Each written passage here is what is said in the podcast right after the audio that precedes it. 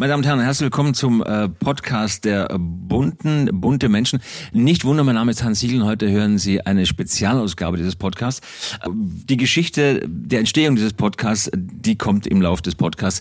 Ich freue mich unfassbar auf ein Blind Date. Wir sehen uns zum ersten Mal, wir sprechen uns zum ersten Mal heute hier im Podcast zu Gast äh, die unglaublich tolle Kollegin, Schauspielerin und Präsidentin der österreichischen Filmakademie und bald international zu sehen und überhaupt ein Wahnsinn, die tolle Verena Altenberger. Hi. Danke für die schöne Vorstellung. Es stimmt außerdem nicht, dass wir uns heute zum ersten Mal sehen. Du hast nur vergessen, dass du mich schon mal gesehen hast. Wann haben wir uns gesehen? Nein. Ich, ich wurde mal gecastet als die neue Ehefrau vom Bergdoktor, aber das ich wurde ist, nicht genommen. Das ist in der Sache nicht richtig. Doch? Nein. Doch? Der Bergdoktor hatte noch nie eine Ehefrau, zum einen. Ach so, dann nicht Ehefrau, und zum, aber und zum anderen Love äh, Interest. Love Interest. Das war, wann war das? ähm, wann wird das gewesen sein? Zwei 16, 17 in Nein. München bei der Franzi Eigner, glaube ich, Nein. heißt die Casterin. Nein. Da müssen wir jetzt von vorne anfangen. ist es so? Ja, ja, nicht. doch, doch, ich, doch, Das kann hundertprozentig. Ich wurde mal gecastet als. Aber da war nicht, so da war ich nicht, Doch, da, doch, da du war warst ich nicht beim anwesend. Casting. Doch, Da war ich nicht anwesend. Doch, du warst Jetzt anwesend. habe ich mir so ich eine weiß schöne, es jetzt wirklich noch so so, genau, weil ich, weil ich mir dachte, also mir wurde schon gesagt, er ist sehr groß Jetzt und er wirkt in der Kamera sehr groß und dann bist du reingekommen und ich dachte mir, er ist sehr groß. Jetzt habe ich mir eine Anmoderation und einen Schlussgag vorbehalten, Damn. der mir jetzt natürlich kaputt gemacht wird. Egal. So, wir so, haben, so ist es im so, Journalismus. so ist es im Journalismus. Ich darf als Prakti ich darf als Praktikant heute äh, hier den Podcast machen und wir sehen uns quasi zum ersten Mal in dieser Funktion und wir haben uns damals beim Casting getroffen und es ist für sie, ich jetzt mal glücklicherweise, nicht äh, gut ausgegangen und sie durfte den Weg weiterziehen, sonst äh, hätte sie all diese unglaublichen Projekte nicht gemacht. Ah, vielleicht, oder trotzdem. Ist das so? Weiß ich Schließt, schließt beim Bergdoktor eine durchgehende Rolle haben so viel anderes aus? Nein, das weiß ich nicht, aber dann warst du frei und warst nicht in dieser Schönheit, Schönheit der Bergen. Das stimmt natürlich, hat einfach mehr Zeit. Genau. Ja. Ihr habt richtig gehört, bei uns ist heute kein geringerer als der beliebte Schauspieler und Bergdoktorstar Hans Siegel im Podcast. Wir haben anlässlich des 75-jährigen Jubiläums vom Bunte Magazin im Hotel Sacher in Wien ein Podcaststudio aufgebaut. Und dort hat er sich mit der Schauspielerin Verena Altenberger getroffen und die beiden haben über eine Stunde lang ausgiebig gequatscht. Ja, und dabei ist wirklich ein ganz tolles und spannendes Gespräch rausgekommen. Dazu begrüßen wir euch. Ich bin Lena Krudewig, Redakteurin bei Bunte. Und ich bin Barbara Fischer, ebenfalls Redakteurin bei Bunte. Und schön, dass ihr dabei seid. Werbung.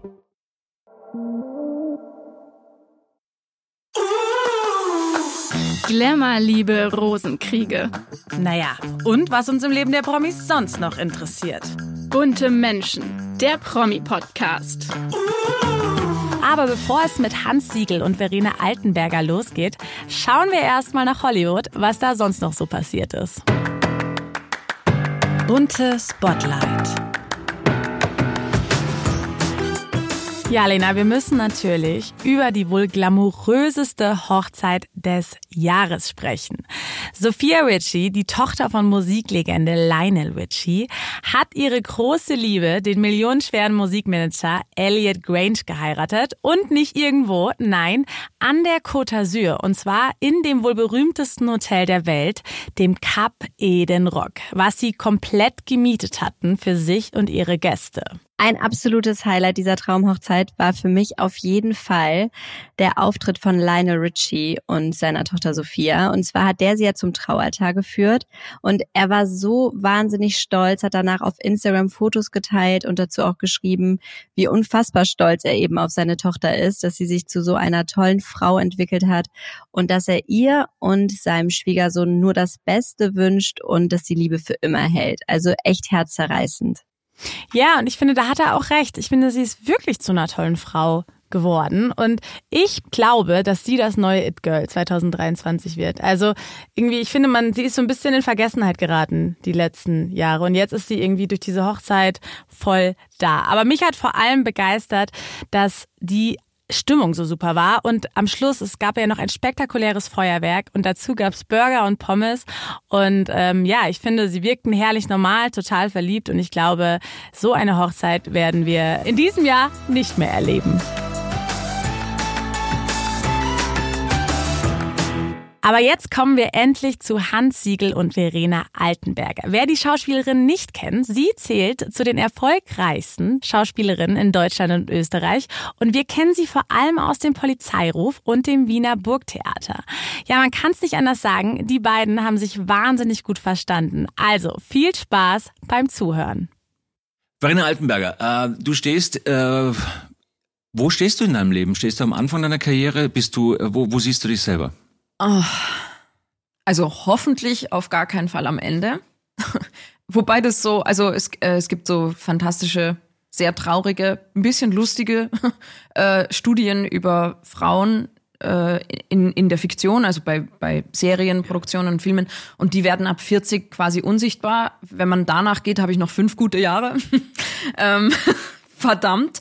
Ich tue natürlich mein Möglichstes, äh, dass sich bis dahin viel ändert und ähm, wir auch in fiktionalen Produktionen gleichberechtigter werden. Es gibt so, ich sage so traurig und lustig, ich habe nämlich gerade gestern mir eine Studie angeschaut, die ähm, sehr lustig auch gezeichnet war. George Clooney, also das Rollenalter von George Clooney in seinen Rollen. Und die Kurve geht halt gesund nach oben. Also er ist am Anfang 27, dann 35, dann 43, dann 67.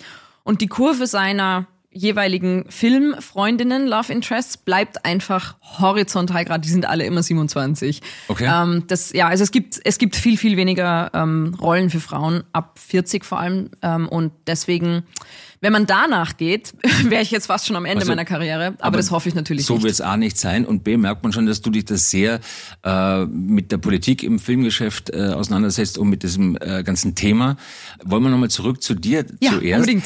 Du, ähm, wenn man deine Karriere sich oder den Weg bisher anschaut, ähm, also ab, wir haben mal zusammen gecastet, das wollte ich am Schluss dann verraten, aber wir haben beide, steht in, deinem, in deiner Vita steht auch drin, du hast auch bei der Soko Kitzbühel angefangen. Das ist der erste Eintrag zumindest, äh, den man da sieht. Und Das äh, war, glaube ich, mein, mein drittes Projekt. Dein drittes so. Projekt, ja. was zumindest da zu lesen ist. Und da habe ich auch noch eine kleine Anekdote, da war ich einmal irgendwie ein paar Tage zu Gast. Mhm. Und dann kam ja deine größte, erste große Geschichte, war ja Magda macht das schon. Eigentlich war das erste große Die Beste aller Welten. Das ist ein österreichischer Arthouse-Film, also ein Drama. Wir hatten 2017 bei der Berlinale Premiere Ja. Und da spiele ich eine heroinabhängige Mutter und äh, quasi direkt im Anschluss habe ich Magda macht das schon gedreht, eine Ja. RTL-Sitcom und die war natürlich in der breiten Wirksamkeit Das größte das oder das- absolut mit Abstand größte, also so größte Quote, größte, Größte äh. Werbeflächen, Aufmerksamkeit, genau. Wenn man da, also erstmal Gratulation, du warst ja nominiert, hast ja auch einen Preis, einen Comedy-Preis äh, gemacht damit, mit der, mit der äh, Sendung. Für den Comedy-Preis waren wir zweimal nominiert, Zweimal haben ihn aber nicht gewonnen, aber den Deutschen Schauspielpreis haben wir gewonnen. Den Als hast du beste bekommen. Comedy-Serie quasi. Und Gratulation dafür. Dankeschön. Ähm, wenn man jetzt drauf schaut, ist jetzt, jetzt sechs Jahre her quasi, äh, ist das, äh, würdest du diese Rolle in dieser Ausprägung heute noch spielen? Also die, was das Thema ist, kulturelle Aneignung, äh, ist ja ein Thema, dass man eine, eine ähm, Weil ich eine Polin spiele. weil man eine Polin spielt, das wäre heutzutage schon Thema. Damals war es kein Thema. Ähm, hat sich da was verändert oder würdest du genau äh, frisch, frank, fröhlich, frei ähm, darauf wieder aufspringen und sagen, man müsste das heute anders erzählen? Also generell würde ich das jetzt auch eher allgemein beantworten, weil ich Ja. selber jetzt auch nicht mehr jedes Drehbuch von Magda macht das schon oder so im Kopf habe. Ich finde, man Ja. müsste einfach sehr, es geht darum, also ich finde, ich bin generell gegen Verallgemeinerungen. Man müsste das sehr spezifisch nochmal sich genau anschauen. Sind das Szenen, sind da Behauptungen, die man so nicht mehr machen würde? Grundsätzlich kann ich aber für mich und meine Karriere sagen, dass ich zu dem Zeitpunkt, wo ich die Sachen gespielt habe, alles aus vollstem Herzen geliebt habe aber ich nicht unbedingt alles nochmal machen würde, weil ich mich auch verändert habe. Also Ja. natürlich würde ich jetzt nicht mehr alles machen, was ich vor sechs, zehn Jahren gemacht habe, einfach weil, weil ich eine andere bin auch und Okay. auch die Welt eine andere ist. Ähm, und auch wenn das jetzt eine allgemeinere Antwort ist, finde ich, darf man auch nicht verallgemeinern. Also man müsste einfach sich ganz konkret jedes Projekt anschauen und sagen, wo würde man das heute anders machen? Was, worauf müssten wir vielleicht noch mehr aufpassen? Mit ähm, wem müssten wir uns im Vorfeld noch genauer zusammensetzen? Ähm, und ja, so würde ich das beantworten. Das ist eine schöne Antwort. Also ich meine, natürlich, weißt du, unser Beruf, also Nona, wem sage ich das, aber natürlich leben wir auch von der Verwandlung und von der Verstellung und vor allem aber auch von der Empathie. Also es, ich habe jetzt zum Beispiel mir in diesem Jahr ist ein ein, einer meiner Wünsche ins Universum in Erfüllung gegangen und zwar durfte ich einen Mann spielen. Ich darf jetzt noch nicht verraten, in welcher, Okay. ähm, in welchem Zusammenhang, in welchem, es ist eine Serie, äh, so viel kann ich sagen, aber also wirklich im Film, also nicht im Theater, da sind ja diese Hosenrollen, nennt man das dann viel, Mhm. viel normaler quasi, aber ich durfte wirklich in einer Serienproduktion äh, am, eine am männliche Rolle Bildschirm spielen. einen, Mann spielen. Genau. Ähm, für die, ganz kurz für die Podcast-Hörer, die uns jetzt nicht sehen können, zumindest wir sind im Hotel Sacher in Wien. Es hat gerade geklopft äh, und jetzt kommt eine, ein, ein, ein Café kommt rein, glaube ich, wir haben uns einen Café Ja, bestellt, wie man in geklopft? Österreich. Ich Ja, es hat- jetzt gar nicht gehört. Es hat geklopft dort oder da hat's geklopft. da hat's geklopft. Da hat's geklopft. Ja? Das ist, wir sind ja, wenn man, Hallo? jetzt geht's los und da, jetzt, jetzt, jetzt kommt der Kaffee. Wie sind Sie denn da ist reingekommen? Über der, der. Kaffee wird aus dem ist- Kleiderschrank raus serviert. Das ist, das ist das große Geheimnis vom Sacher. Das finde ich Ähm, jetzt tatsächlich verwirrend. Wir, wir sind, Ma, vielen Dank. Dankeschön. Ich habe wirklich nicht kapiert, dass da ein Eingang gibt. Dankeschön. Alles sehr verwirrend. Ich sag's Ihnen. Das Sache hat verwinkelte Wege. Dankeschön. Man muss jetzt sagen, wir haben uns äh, lange äh, in der Vorbereitung mal versucht, diesen Termin möglich zu machen, Ja. dich zu treffen. Und natürlich muss man dann nach Wien fahren und natürlich trifft man dich in Wien, Verena, und natürlich dann im Hotel Sacher. Und da sind wir jetzt und genießen einen schönen Sacher-Café. Ja, wobei alle, mit dem Hotel Sacher wurde ich überrascht quasi. Also Ja? es ist jetzt nicht so, dass ich sage, Interviews mache ich nur im Hotel Ah, Sacher. schade, komm, jetzt, jetzt haust mal wieder was zusammen. Es ist wieder so, jetzt wollte ich Nein, jetzt wir wollt- müssen hier schon auch wollt- ehrlich sein. Na, na Faust, bitte. Es ist der bunte Podcast, da kann man schon, da kann man schon ein bisschen auftragen. Soll, unsere Hörer sollen nur denken, dass, dass der bunte Podcast wird immer im Sache aufgenommen, wenn die Frau Altenberger Residenz, weißt du, wenn man so. Ach so, ja. Ist, Hält. aber Audienz, ja, nicht das glaubt Residenz. mir eh keiner. Deswegen arbeiten wir dran heute. Du meinst, das ist das, Das- Image, das ich das- anstreben sollte. Ja, das, die, es ist immer schwieriger, man kann so die Catherine Deneuve äh, von Österreich, weißt du, man muss so ein bisschen nach oben. Man, ich glaube, Katrin Deneuve ist extrem entspannt. Du bist auch entspannt. Noch, weil wir stehen kurz vor der Romy-Verleihung. Du bist wieder nominiert für die Romy und deswegen im Sacher als kleines Omen, weil natürlich die Gewinner der Romy dann im Sacher, glaube ich, schlafen dürfen oder so. Ich weiß es nicht. Ist das so? Gott, die dürfen dann nicht Ich glaub, nach Hause fahren, die die müssen, die müssen dann, die müssen dann, die müssen dann da schlafen. Das Ich ist ja furchtbar. Findest muss du? Man, muss man, wenn man nominiert ist, dann quasi schon das Zahnbüschel und Muss- so einpacken? das ja, ja, das musst du, nimmst Sacher gleich mit und dann, wird. genau, und dann hinterher wirst du direkt abgegriffen und wirst hierher geführt.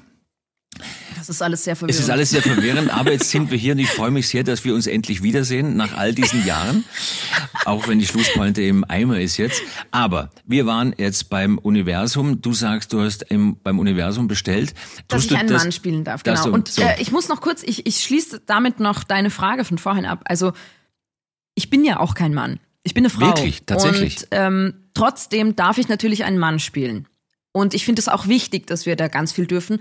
Aber es gibt auch einfach ähm, manche Rollen, in die sich hinein zu versetzen einen anderen kulturellen Background hätte. Also ich meine jetzt zum Beispiel vor allem Blackfacing. Also die, Ja. äh, das ist einfach ja, eine ja. rassistische Tradition, dass weiße Menschen sich das Gesicht schwarz anmalen und dann eben vor allem in, in oft negativ überzeichneter Weise ähm, Schwarze dargestellt haben. Und deswegen ist das etwas, was einfach heute nicht okay ist. Und das macht man dann auch ich- nicht mehr. da gebe ich dir völlig und recht. von da ausgehend gibt's einfach verschiedenste Abstufungen und Differenzierungen und man muss ganz oft, wie so oft im Leben, differenziert sich Einzelfälle anschauen und kann wenig pauschalisieren, zum Glück. Das sagt Verena Altenberger zum ähm, auf die Frage, wie differenziert muss man bei der Rollenauswahl denken. Es ist einfach so, man muss es, wie du sagst, genauer anschauen. Jetzt hast du im Universum bestellt, einen Mann zu spielen.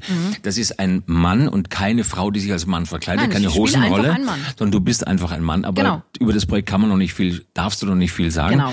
Aber wenn du sagst, du hast beim Universum bestellt, wie geht das? Wie machst du das? Ich mach das ja auch. Also du tust das wirklich, du bestellst das. Wie geht das? Wie machst du es? Eigentlich, eigentlich mache ich es nicht so richtig konkret. Warum also, so- aber du hast gesagt. Ja, ja, voll. Es ist so, ähm, ich habe so, also ich, ich funktioniere sehr über Instinkte, glaube ich, würde ich das am ehesten nennen. Und ich habe manchmal so ein Gefühl für, ma, das würde ich gerne mal machen. Aber es ist dann nicht so, dass ich irgendwie das auf einen Zettel schreibe und in die Donau werfe oder ich weiß nicht, wie sich andere Leute beim Universum was bestellen. Aber innerlich kannst du es ja, du kannst es innerlich bestellen und dann Ähm, aber es, loslassen. aber es ist jetzt trotzdem, also ich habe jetzt kein Ritual dazu, ich manifestiere auch nicht, wie das andere Ja, manch hast- machen. aber ich du hast einfach, es gesagt. Ich hab, ja, ich habe ich hab mir schon ist- oft einfach gedacht, ach, das wäre lustig, ich würde gerne mal einen Mann spielen, das würde ich irgendwie cool finden. So. Also, so, aber es okay. ist jetzt nicht so ein, nicht so was Rituelles, wo ich mir das Du bewusst räucherst mache und nicht in einer her- Pongauer herbeisehe. Almhütte, Nein. räucherst du dann das aus. Hast Also du ich räuchere die immer wieder mal in Pongauer? Almhütten, weil das ist so, Das tut man so, entspricht anbei. meiner Herkunft. Schon, gell? Ich wollte dich fragen, hast du schon mal ein Interview auf Bongarisch geführt? Auf Dialekt? Hast du schon mal? Ständig. Wie redst du, wenn du Dialekt redst? Wie ist, wie wie- Freund sein Greibhafen zu Zau. Ah ja, das ist sehr interessant. Würdest du das kurz übersetzen für unsere deutschen Hörer? Ähm, also das ist jetzt ein ziemlicher Nonsenssatz, der natürlich rausgekommen ist. Also herrscht Freund, äh, also ich habe den Satz gesagt, weil ich den so oft von meiner Oma gehört habe. Ähm, aber das ist jetzt einfach nur, es war eine Aufforderung, herrscht Freund ist, also hör mal, Veronika, Freue. Freund, Zahngräberhafen, äh, äh, bringe den Reisighaufen Bitte? zu Zanzau darüber Zu zum. Zaun. Also das Ja, ist so ja, bei aber der Gartenarbeit eine Aufforderung. Ja, so. aber das, aber das ist jetzt ja hardcore pongauerisch. Aber wenn es jetzt Ja, so, ja, ja. so, so pongauerisch leid, dann ist das halt so österreichisch, wie es man halt so klingt.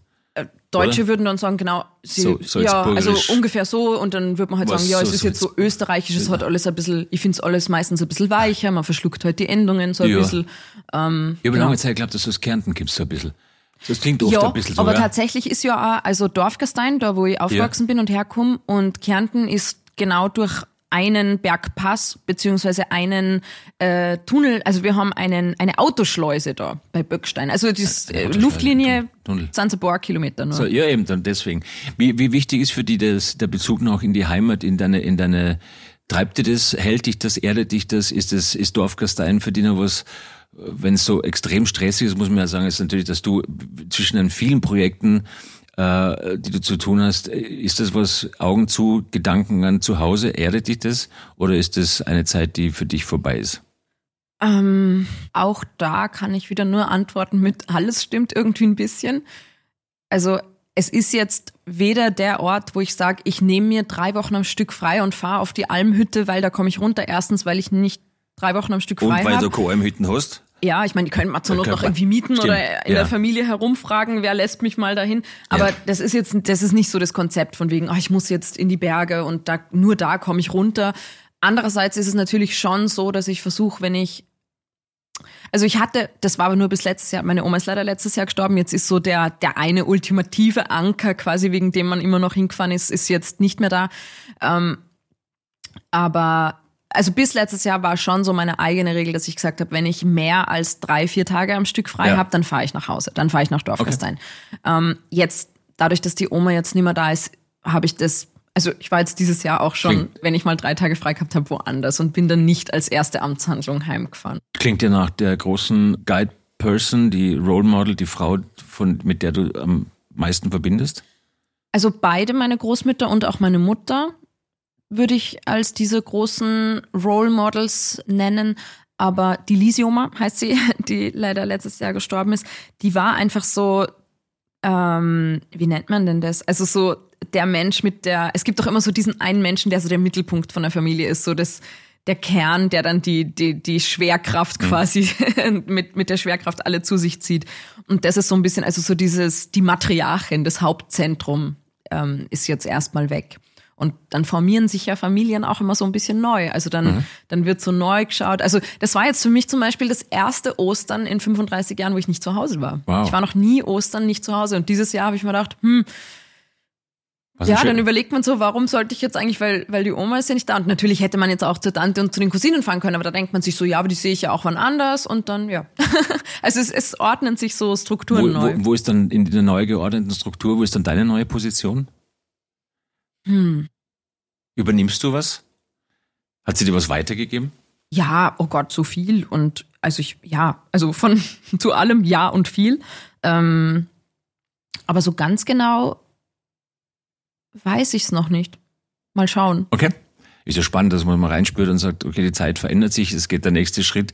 Es geht jetzt, der, wie du gesagt, der Matriarchatsstab geht eine Runde weiter und irgendwann wirst du ihn halten. Ja, weiß ich nicht. Vielleicht, also ich weiß nicht. Nicht im Sinne, dass du Mutter oder wie auch Familie gründest, sondern dass du die, die Tradition der Gedanken, der, ähm, Ja, deiner aber das Familie machen weiter. wir alle so viel. Also ich habe wahnsinnig viele Cousinen. Mhm. Ich sage immer überspitzt 17, aber dann fange ich an nachzuzählen und denke mir, warte, das sind, glaube ich, sind wirklich 17? 15 oder 16. So, genau. Also das ist gar nicht so überspitzt. Ja. Und vielleicht ist einfach, wir sind jetzt, glaube ich, einfach die Generation, die so ein bisschen dezentraler organisiert ist, könnte man sagen. Also es gibt jetzt nicht mehr so dieses eine Haus auch von der Mhm. Oma, wo halt immer die Tür offen ist, wo alle immer ein- und ausgehen, wo es so selbstverständlich ist, Ja. so, wenn man sagt, man fährt nach Dorfgastein, meint man den einen Ort, das eine Haus, man weiß, da sind Ostern, alle, da sind Weihnachten, alle, da sind zum Krampustag, alle große Feiertag in Ja, ja. Dorfgastein.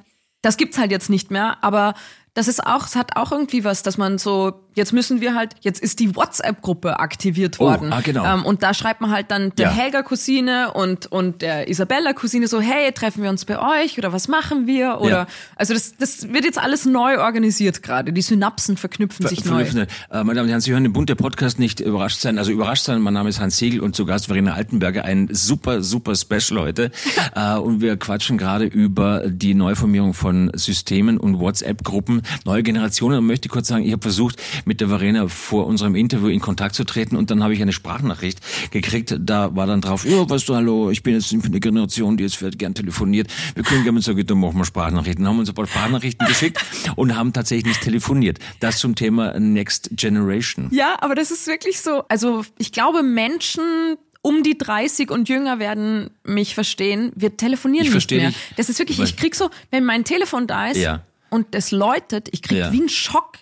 Also es Ja. gibt es gibt so lustige Ja. so so kleine Also- lustige Social Media Videos, die, zu denen ich mich sehr verbunden fühle von Ja. Menschen, die so am Handy rumdaddeln Und und dann läutet und dann wissen sie gar nicht, was sie tun Was sollen, so- weil das. Handy läutet und dann wartet man am Handy sitzen, dass es endlich aufhört zu läuten, bevor man wieder den Das heißt, du bist auch jemand, der hält das Handy wie ein Knäckebrot vor sich hin und spricht dann rein. Absolut. Und, äh, okay. Absolut. Also das ist wirklich so dieses Telefonieren ist echt, ja, keine Ahnung. Ist für Next Generation. Aber ich telefoniere auch, also ich telefoniere gerne eigentlich. Deswegen haben wir gesagt, äh, bauen wir jetzt einen Podcast auf mit der Verena, da müssen wir telefonieren Ja, und können das Podcast zum Beispiel lieb ich. Podcast, äh, deswegen Podcast vier Kameras. Du Verena, hast du Zeit? Ja, wir treffen uns im Sacher und schauen mal ein bisschen Technik auf, dann können wir quatschen. Ich habe die Wie alt ganze bist du eigentlich? Ich bin 53. Ah ja, und wo kommst du ich, eigentlich äh, her? Aus der Steiermark, Rottenmann. Ach so. Ja. Was du nicht wusstest, wir haben uns schon mal kennengelernt, für den, äh, da warst du acht, da haben wir Theater gespielt zusammen vor unserem Casting und äh, damit wollte ich am Schluss überraschen. Es war bei den großen äh, äh, Dorfgast einer Bergfestspielen. Nein, ich mache nur Scherz. Äh, so, äh, wie gedrückt.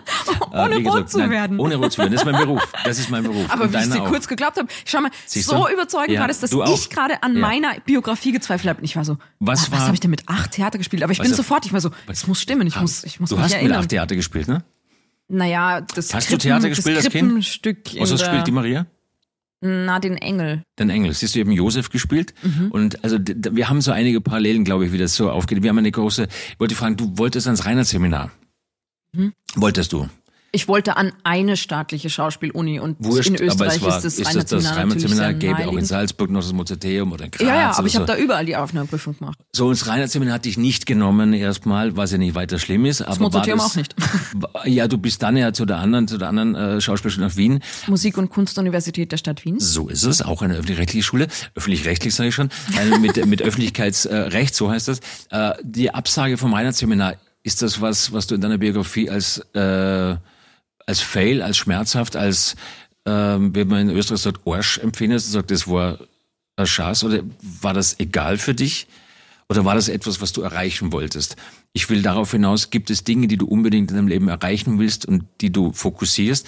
Oder sagst du, egal, hat nicht geklappt, ich nehme einen anderen Weg? Nein, also ich wollte schon immer, seit ich denken kann, Schauspielerin werden. Okay? Seit ich, also es gibt einen Tagebucheintrag von meiner Mutter 1991, da muss ich drei oder vier gewesen sein und da schreibt sie, Verena sagt, sie wird Schauspielerin. Also dieser Gedanke war definitiv da, bevor ich Geil. mich erinnern kann. Okay. Ähm, und das hat sich auch nie geändert. Es gab nie einen Plan B.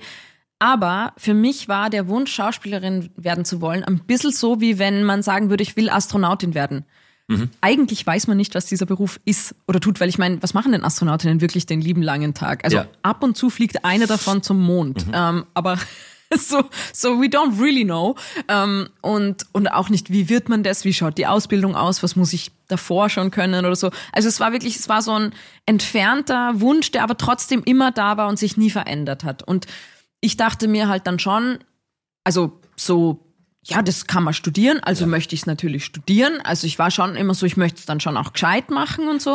Kann man und das- bin halt dann mit 18 vom Salzburger Land nach Wien und wusste halt von dieser großen staatlichen Uni und bin dahin und habe vorgesprochen und die haben mich nicht genommen. Und das war dann insofern schon ein ziemlicher Schock, weil ich mir immer dachte, also bis dahin dachte ich mir, ich studiere im Reinhardt-Seminar, dann werde ich am Burgtheater genommen und dann bin ich Schauspielerin. Und dann war das ein totaler Schock, festzustellen, dass sich tausend Menschen da ungefähr pro Jahrgang bewerben, Ja. ungefähr zwölf genommen werden und man verdammt gut sein muss, um da und auch mehr Ahnung haben muss als Es ist ja, das ist ja die Frage, wenn du jetzt im Nachhinein nochmal drauf schaust, es hatte mit Gutsein nichts zu tun, sondern diese, diese Schauspieler zum bewerten müssen, bewerten müssen, eine Selektion finden, das hatte der Mama auch nur mit der richtigen, mit dem richtigen, mit dem, mit der richtigen Stimmung oder mit dem Vibe zu tun. Wenn jemand vorspricht, man kann sagen, es ist Talent da oder so, war es bei dir offensichtlich da, weil sonst hätte ich die andere Schule nicht genommen. Na, die andere Schule hat mich Jahre später genommen. Wie Also viel? ich habe mit, mit 18 war Ja. diese erste Vorsprechrunde und mit 23 bin ich dann an die MUK. Weil du dazwischen nämlich studiert hast. Ja, ich habe dazwischen Publizistik studiert. Ja. Zur Freude deiner Eltern? Ähm, ja, was Gescheites. Was, Also- das, du, du hast deren was Manch, Gescheites. manch einer wird Ja. jetzt lachen bei Publizistikstudium und was Gescheites, aber nicht nur Jus und Medizin ist was Gescheites, liebe ja. Menschen. Ja. ähm, auf jeden Fall, genau, ich habe dann Publizistik studiert und ich habe halt auch wirklich, als ich dann in Wien gewohnt habe, angefangen, meine Bildungslücken zu schließen. Also ich habe angefangen, überhaupt erstmal ins Theater zu gehen. Ich habe ähm, mir es gibt so eine wunderbare, in der Hofburg gibt es eine Bibliothek vom Studienfach Theater, Film und Medienwissenschaften und da kann man sich Drehbücher ausleihen. Und ich habe mir Drehbücher ausgeliehen von, also ganz unterschiedlichsten Filmen, also keine Ahnung, Mission Impossible.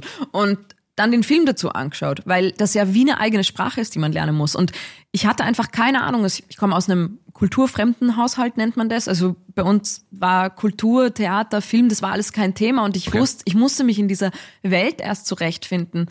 Und habe eben angefangen, so auf eigene Faust neben meinem Studium meine Bildungslücken zu schließen. Hab Sind jetzt alle und- geschlossen? Nein, um Gottes Ach Willen, so. bloß nicht. Also, Ähm, du hast äh, also- angefangen, sie zu schließen. Genau, Ja, und, genau. und habe einfach dann besser verstanden, was dieser Beruf eigentlich ist und was man eigentlich können und wissen und mitbringen soll und was, was, ist man. der, was ist der Beruf eigentlich? Mm. Ganz kurz, bevor du über diese unglaublich tiefe Frage noch nachdenken kannst. Du sagst, du hast Mission Impossible ausgeliehen als Drehbuch und dann äh, Jahre später hast du eine Rolle gespielt in einem internationalen Film. Welcher war das? Mission Impossible. Ach, das ist aber witzig. Das könnte jetzt wieder eine Fügung sein oder vom Universum bestellt. Und so kam das dann. Ähm, ähm, was ist der Beruf eigentlich? Ich frage mich das selber ständig. Also was würdest du sagen, was der Beruf eigentlich ist? ich glaube nicht, dass man das in einem Satz oder in einem sexy Podcast ähm, einem Antwort sexy Podcast? Zusammen. Äh, nein, in einer sexy Podcast Antwort zusammenfassen kann. Ich weiß nicht. Probier's. Äh, nein, Also es ich will gibt, das es, gibt gar ein, nicht. doch, es gibt ein tolles Zitat von einem, einem, einem amerikanischen Schauspieler, war wahrscheinlich Nicholson oder oder oder so, der hat gesagt, es ist oder Michael Caine, äh, das ist Vorspiegelung äh, eines natürlichen Verhaltens unter unnatürlichen Vorzeichen. Und das finde ich eigentlich ganz schön, weil das ist ja etwas, was unsere Arbeit ausmacht, so zu tun, als ob das, was wir gerade in dem Moment tun, wenn wir spielen, dass es natürlichste, normalste auf der Welt ist unter komplett unnatürlichen Umständen, nämlich Mhm. es sind fünf Kameras um uns herum, es ist Licht da äh, und äh, im schlimmsten Fall ist das Kostüm hinten noch zusammengetackert und jemand hält uns einen auf, eine Aufleuchtung ins Gesicht. Mhm. Und wir sollten das so normal und natürlich dastehen und entstehen zu lassen. Ja, aber also es, ich finde, das ist eine Erklärung, die Ja. stimmt.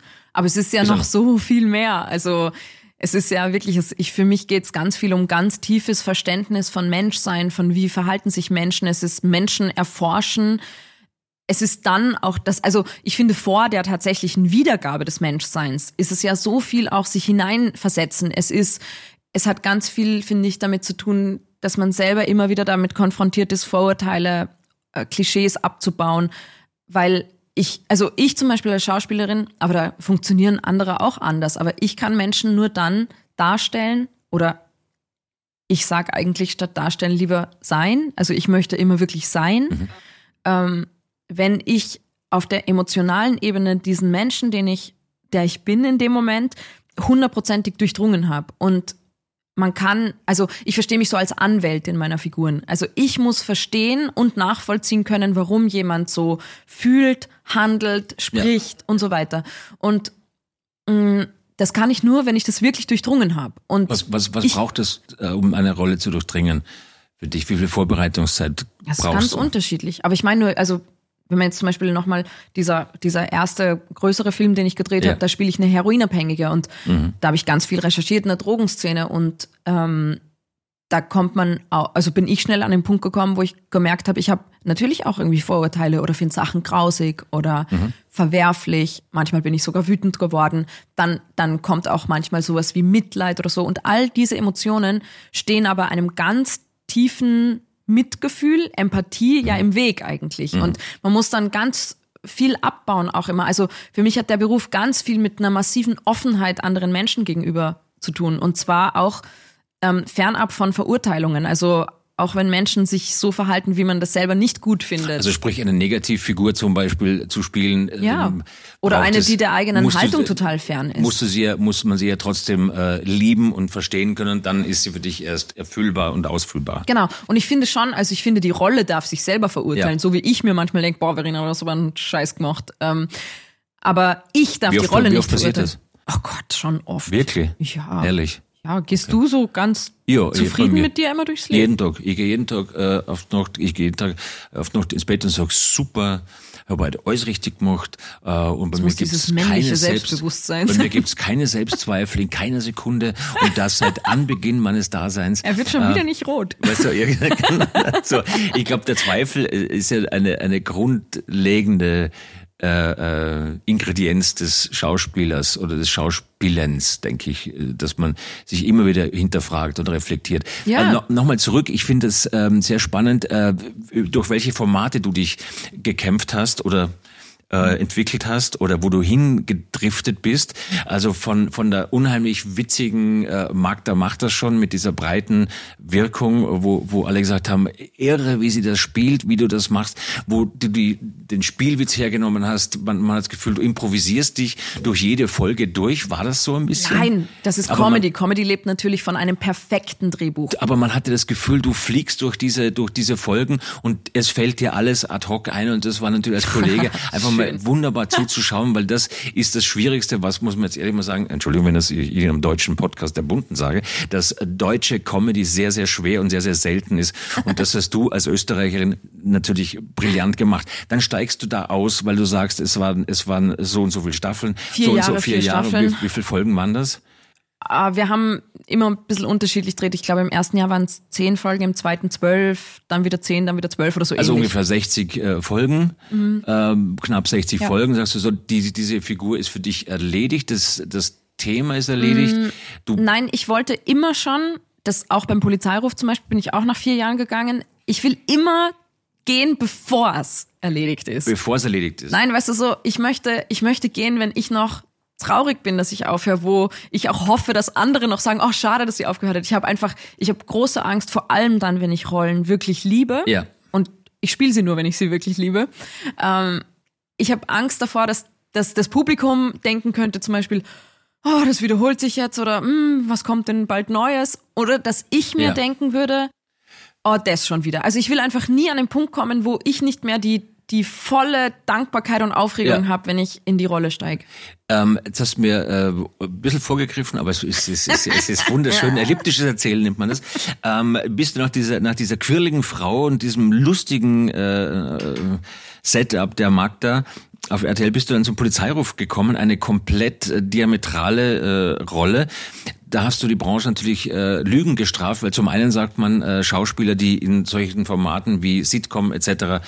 unterwegs sind, die bekommen nicht so schnell eine Rolle im ernsten Fach. Spricht natürlich für dich als Kollegin und für deine Spiel- und Durchsetzungskraft. Dann hast du da ähm, auch reüssiert und hast mit deiner Figur da ziemlich alles äh, umgestaltet und umgekrempelt. Und man hat äh, gesehen, Verena Altenberger ist eben nicht nur eine Sitcom-Schauspielerin oder wie auch immer, sondern du hast das Ding komplett gemacht. Man wusste, okay, jetzt geht's nach vorne. Ja, ist so. Also ähm, ich meine, wenn für die Romy noch keine Laudatio oder wenn noch kein Laudator, ziemlich witzig. So. Ähm, so, dann machst du das und hast in diesem Format auch dann deine Rolle so behandelt, wie du es eben beschrieben hast und kamst zu dem Punkt, ich höre jetzt auf, ich werde frei. Äh, ist für dich ähm, ein, eine, eine, ist es ein Wunsch, also von mir selber zu sprechen, ich war immer gerne im Ensemble im Theater. Mhm. Ich spiele jetzt seit 16 Jahren in dieser fixen Serie mit diesem fixen Cast und ich mhm. liebe es sehr, in, einem, in einer fixen äh, Konstellation zu sein. Ich liebe meine Rolle nach wie vor, deswegen kann ich es auch machen. Äh, waren, waren diese Ensemble-Gedanken für dich jemals, du warst ja dann auch an der Burg? Ja, aber nie im Ensemble. Also aber ich war, Ensemble. ich war ein Jahr im jungen Im, Ensemble. Genau, aber im jungen Ensemble. Was bedeutet, dass man mit denselben Leuten dieselben Sachen ein Jahr lang spielt. Genau. So. Ja, ja, aber also ich Wolltest so, die vier Jahre Limit sind bei mir schon sehr. Das ist eh Nein, schon viel. Also ja, ja, total. Nein, also ich habe ich hab tatsächlich nicht. Also ich bin, ich liebe, liebe Theaterspielen. Ja. Ähm, also jetzt auch so die zwei Sommer bei den Salzburger Festspielen habe ich so geliebt und das war ja auch dasselbe Ensemble und natürlich ja. immer dasselbe Stück jedermann. Aber aber jetzt rein vom, vom beruflichen Rundherum-Setting ja. ist mir das Filmemachen näher, weil ich das schon sehr mag, dieses Projektorientierte. Also, dass man sagt, man dreht zwei, drei Monate einen Film und dann ist es vorbei. Und dann zieht man weiter. Der Zirkus packt zusammen, fährt in die nächste Stadt. ähm, ich finde es einfach so, dieser Beruf hat mir auch so viel ermöglicht, mein Leben so zu leben, wie ich mir das immer erträumt habe. Ja. Ähm, deswegen glaube ich auch dieser Wunsch von der kleinen drei, vierjährigen Verena hatte weniger mit dem Inhalt des Berufs zu tun, als vielleicht auch mit so einer Sehnsucht nach einer gewissen Freiheit, die das Leben dann bietet. So, man, man lebt halt drei Monate da, dann ist man zwei Wochen da, dann gibt's diese Phasen, das sind die anstrengendsten, finde ich, wo man so jeden Tag gefühlt in einer anderen Stadt ist. Mhm. Dann ist man vielleicht mal zwei Wochen zu Hause, dann ist man wieder drei Monate in Kroatien beim Drehen. Man erlebt so viele unterschiedliche Orte, man hat immer neue Menschen, man setzt sich immer mit ganz neuen Themen auseinander. Man spielt eben nicht wie jetzt am Theater sehr oft dasselbe. Also wie gesagt, das liebe ich auch. Ich liebe das auf der Bühne stehen, aber ich bin schon eine ganz große Freundin der großen Abwechslung. Das ist so eine Typfrage, muss man einfach sagen. Ja, es gibt total. einfach äh, Kollegen, die sind im Theater gern, die Springer sind heute da und morgen dort. Äh, und es gibt Kollegen, die sind glücklich im Ensemble, sind Ensemblesprecher und sind ja. eine, eine, sehr für die Gruppe da. Es hat beides was. Muss man sich, jeder muss hier dann den Weg suchen, den er für den er gebaut ist oder wo es einen dann hinzieht. Möchtest du irgendwann aufhören mit dem Bergdoktor? Ja, sicher. Oder, oder Sicher, raussterben nein, aus der Rolle. Was hast du gemacht? Ich bin rausgestorben. Wie haben sie denn dich aus der Serie gekriegt? Du bist Na, rausgestorben. Er ist wirklich gestorben. Was, wir hätten nein, eh noch ein paar oh Drehbücher Oh Gott, oh Gott, nicht sowas sagen. Na, dafür Karma, muss Karma, es noch 40 Karma, Jahre machen, keine Sorge. Nicht, nein, nein, nein, nein, nein. nein so, so. Ich habe so, die gehen nicht mit ihm in Rente und das ist auch in Ordnung so. Und ähm, das, Aha. ja, ja, das ist. Du, was heißt du? Du, also das, ja, wie lange willst du es noch machen? Das kann ich jetzt hier. Hallo beim Punkt der Podcast äh, mit Verena Altenberger. Wir haben hier ein Special heute und es geht natürlich um Verena Altenberger und nicht um äh, die diese andere Serie, die in den Bergen spielt. Äh, herzlich willkommen, meine Damen und Herren. Sie hören den Bund der Podcast heute bei dem wunderbaren Special Verena Altenberger zu Gast und ich habe John Dinet, mein Name ist Hans Hiegel und ich darf heute praktikantenmäßig diesen Podcast mal moderieren, freue mich sehr. Verena, du hast vorhin gesagt, du wolltest als, als Kind schon, hat deine Mutter Aufzeichnung gefunden, möchte Schauspielerin werden und mit einer großen Sehnsucht, je länger wir uns unterhalten, umso mehr verstehe ich auch, wo das Leuchten in deine Augen kommt, wenn man dich in den Filmen sieht und das brennt seit Kindesbeinen an. Ja. Sagst du, ah oh, ja, sagst du, dass du schon halfway there bist, wo du eigentlich hin wolltest? Oder hast du ein, ein, ein Ziel, was du natürlich noch keinem verraten hast, außer mir jetzt in diesem Podcast, worauf du hinarbeitest? Oder bist du mit deiner Sehnsucht so, dass du sagst, jeder Moment, den du erlebst, ist im Hier und Jetzt und dafür bist du dankbar? Oder gibt's was, ist bei dir natürlich, wir wissen alle, dass ähm, große Schauspielerinnen einen Plan haben, ein Management haben, eine Strategie haben? Drei Sachen sind gleichzeitig richtig. Siehst du? Erstens, Welche? Ähm, was du gesagt hast, trifft ja. wahnsinnig zu mit eine große Dankbarkeit und ein sehr großes Genießen dieses Hier und Jetzt. Also ja, ich, äh, I love it while it lasts. Ähm, ich ich liebe es, solange es andauert. Die jungen und Menschen müssen immer Englisch sprechen, meine Damen und Herren. Entschuldigung, Entschuldigung. Wir telefonieren nicht und wir reden ständig Englisch. Englisch du, random, random verstehe ich das. Und literally muss ich eher sagen, ähm, äh, die Übersetzung ist, genieße es, solange es hier ist, heißt genau, das nicht so. Genau, ja. ähm, Und ähm, gleichzeitig möchte ich auf gar keinen Fall schon angekommen sein. Also ich, ähm, ich will noch viel weiterkommen. Ähm, Was heißt das? Das heißt für mich ich muss vor allem kurz immer sagen, jetzt schaut Verena ganz, äh, ganz äh, auf den Boden und, hat, und verbirgt einen Blick, weil sie sagt, wohin, was ist viel weiter kommen. Ja, das ist so schwierig was zu erklären. bedeutet das? Es, für mich heißt das eigentlich wirklich, ich will unterwegs sein. Und das heißt ganz das unterschiedliche ja. Sachen. Also das heißt nicht, also das, das könnte man auf so viele Ebenen mhm. anwenden, von denen manche wichtiger, manche unwichtiger oder manche zu anderen Zeiten wichtig sind. Das, das kann sein, vom Nationalen ins Internationale oder vom Deutschsprachigen ins Englischsprachige. Oder das könnte heißen, einfach mit der und der Kollegin, mit der und der Regisseurin möchte ich noch arbeiten. Das könnte heißen, ähm, Ja, aber was heißt das denn? ja, nein, das heißt so, das, das heißt alles. das das alles. heißt einfach immer, ich brauche immer irgendwas, wo ich mir denke, oh, das ist ein nächster Schritt. Und das kann aber ganz vieles eben bedeuten. Das kann aber auch sein, dass es ein neues Thema ist, einfach weil die Rolle eine ganz neue Anforderung hat an ein neues Thema, wo ich mich wieder extrem reinfuchsen muss mit Recherche. Das kann aber auch sein, dass man sagt, boah, das ist was, da drehe ich jetzt zum Beispiel so lang am Stück, wie ich das noch nie Ja. gemacht habe. Oder das hat neue Herausforderungen mit, weil da sind ganz viele Stunts drin. Also das hat, das kann wirklich ganz viel heißen mit, ich hab, ich möchte einfach unterwegs sein, ich möchte Ja. nicht ankommen, ich möchte mich nicht wiederholen, ich möchte, ja. Und die dritte Sache, die auch gleichzeitig stimmt in Bezug auf Karriere und was man so träumt und ist, ich bin unendlich viel weiter schon gekommen, als ich jemals geträumt hätte als Kind, Jugendliche oder junge Erwachsene. Also niemals in den niemals in meinen kühnsten Träumen hätte ich mir geträumt, die Bullschaft zu sein beim Jedermann neben Lars Eidinger. Äh, niemals hätte ich mir erträumt, am Burgtheater zu spielen. Niemals hätte ich mir erträumt, mit Hans Siegel im Café Sacher mit 17 Kameras. Das mit ist ja nur wegen mit dir so. meinem Wunschteam Ich- von ja, Maske und Styling. dahinter- also das die ist alle alles so, sind. Das ist alles so 24 absurd. Menschen, meine Damen und Herren, die stehen hinter dieser Tür und halten seit einer Stunde die Luft an, damit hier Ruhe ist. Das Team von Verena Altenberger, the Star of Austria. Ähm, Nein, ich meine, das ist wirklich alles so fucking absurd. also ist doch schön. Ist doch schön. Ja.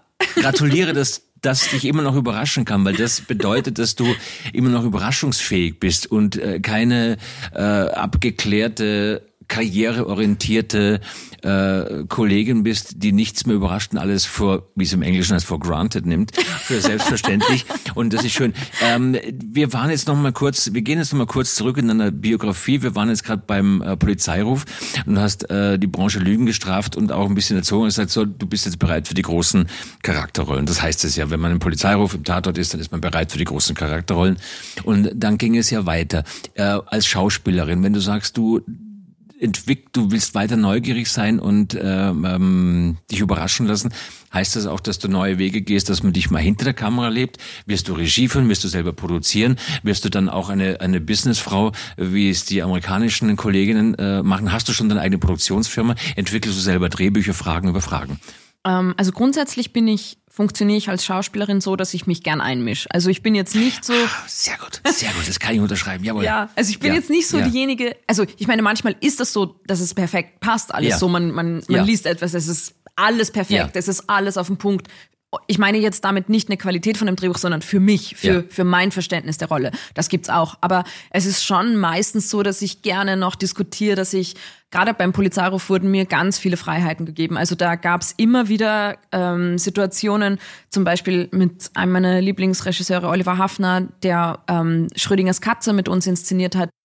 Da gab's so Momente, wo die Bessie, meine Kommissarin, erzählt, warum sie zur Polizei äh, gegangen ist. Und noch bevor ich überhaupt die Szene gelesen habe, habe ich ihn gefragt, darf ich das selber schreiben? Ähm, Ah.